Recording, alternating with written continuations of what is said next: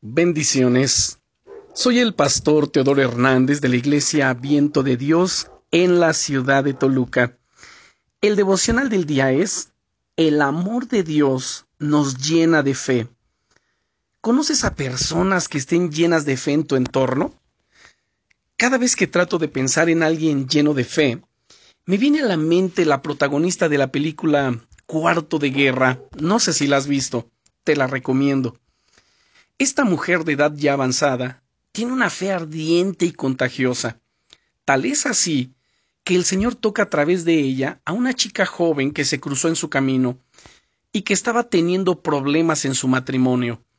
El testimonio y los consejos de esta mujer de fe cambiaron su vida y su matrimonio para siempre.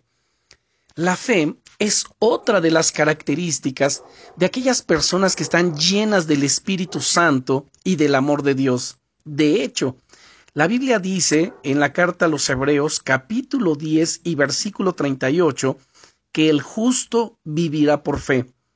El amor de Dios nos llena de la fe que necesitamos para vivir, de la fe que necesitamos para prevalecer ante cualquier situación.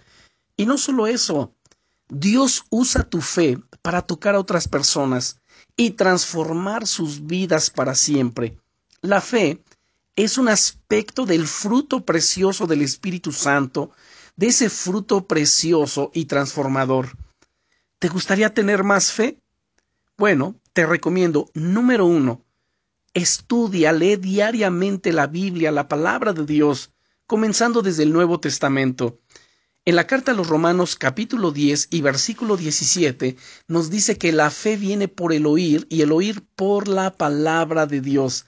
En segundo lugar, da pasos de fe, es decir, aplica en tu vida, en tu día a día, la palabra de Dios. Da esos pasos de fe y tu fe estará creciendo. Pero déjame orar por ti. Señor, te doy gracias por mi querido amigo, por mi querida amiga, y por sus deseos de crecer en la fe. Te pido que tu amor le envuelva como nunca antes y que pueda sentir que estás a su lado aquí y ahora, que tu presencia y tu amor le hagan crecer en la confianza, en la seguridad de la fe, y que esa fe empiece a dar fruto en cada área de su vida. Te doy gracias por su vida y por lo que ya estás haciendo.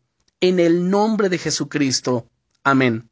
Y recuerda, te llevo en mi corazón y en mis oraciones. Bendiciones.